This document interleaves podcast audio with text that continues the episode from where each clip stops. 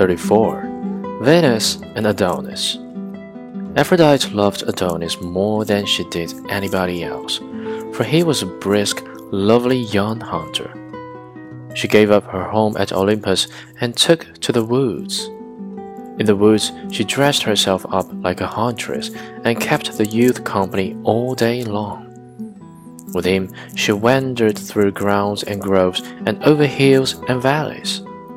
She cheered hunting dogs and pursued animals of a harmless sort.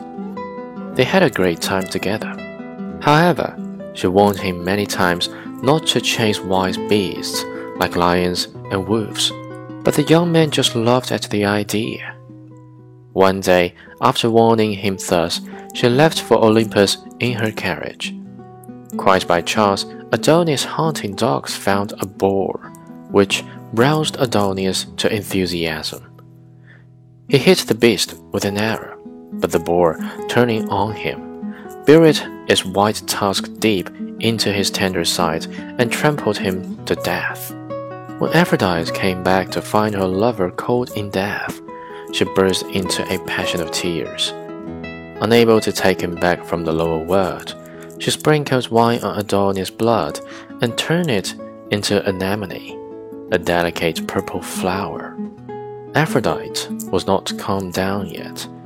In grief and despair, she flew to Zeus and begged Zeus' sympathy. Hades was by no means prepared to meet her request. After much dispute, an agreement was worked out under which Adonis was to spend half the year above ground with Aphrodite, but the remaining six months in the Elysian fields.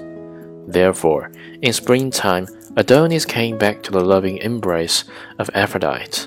But when winter came, she had to return most reluctantly to Hades.